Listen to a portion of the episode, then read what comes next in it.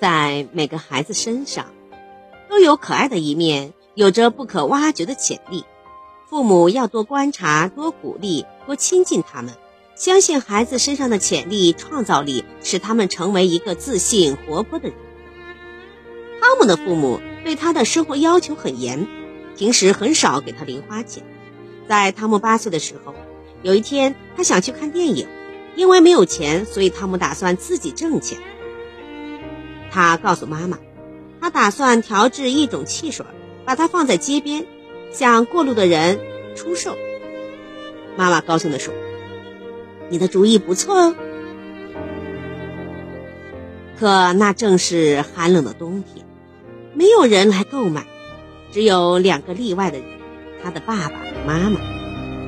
后来，他们偶然得到了一个非常成功的商人谈话的机会。汤姆对经商很感兴趣，于是商人给他两个建议：一是尝试为别人解决一个难题，那么你就能赚到很多钱；第二个就是把精力集中在你知道的、会的、拥有的东西上。汤姆太小了，对他而言，不会做的事情还有很多，于是他不停地思考：人们会有什么难题呀？他又如何利用这个机会为他们解决难题呢？这其实很不容易。他想不出什么好点子。一天吃早饭时，妈妈让汤姆去取报纸。邮递员总是把报纸从花园篱笆的一个特制的管子里塞进来。假如你想穿过睡衣舒舒服服的吃早饭和看报纸的话，那就必须离开温暖的房间。冒着寒风到房子入口处去取，不管天气如何，都是如此。虽然有时只需走二三十米，但也非常麻烦的事情。当汤姆取回报纸，一个主意诞生了。他兴奋地跑到妈妈面前说：“我可以替人取报纸挣钱呀！”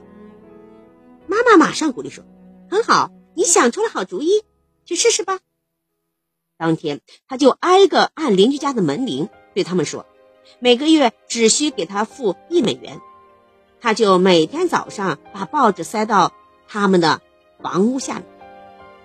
大多数人呢都同意了。他们很快有了七十多个顾客。当他在一个月后第一次靠自己努力赚到钱的时候，他简直开心的要飞上天了。妈妈告诉汤姆不应该满足于现状。于是他继续寻找新的机会，成功了一次之后，他很快找到了其他机会。